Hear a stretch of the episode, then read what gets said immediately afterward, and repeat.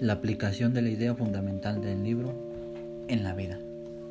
En estos tiempos tan difíciles de pandemia, en donde uno de los sufrimientos más terribles de la vida es la pérdida de un ser querido, este libro aligera el dolor y llena de esperanza a quien irremediablemente llega al final de ese capítulo de nuestra historia y deja un sensible anhelo de amor y esperanza para aquello que todo mundo experimentará, pero que se hace ver la muerte como solo un estado más en nuestro sendero y el de todos los seres vivos.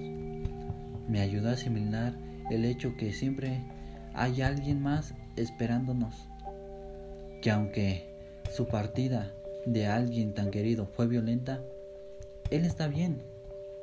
Me ayudó a saber que alguien más lo espera y la abrazó y le dijo, no temas.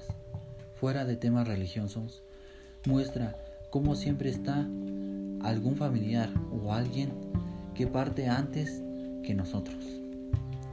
Encontré la tranquilidad perdida después de la muerte de dos seres queridos para mí, mi abuelo y mi abuela, quienes partieron no hace mucho y quienes no tuvieron un tiempo determinado de su muerte.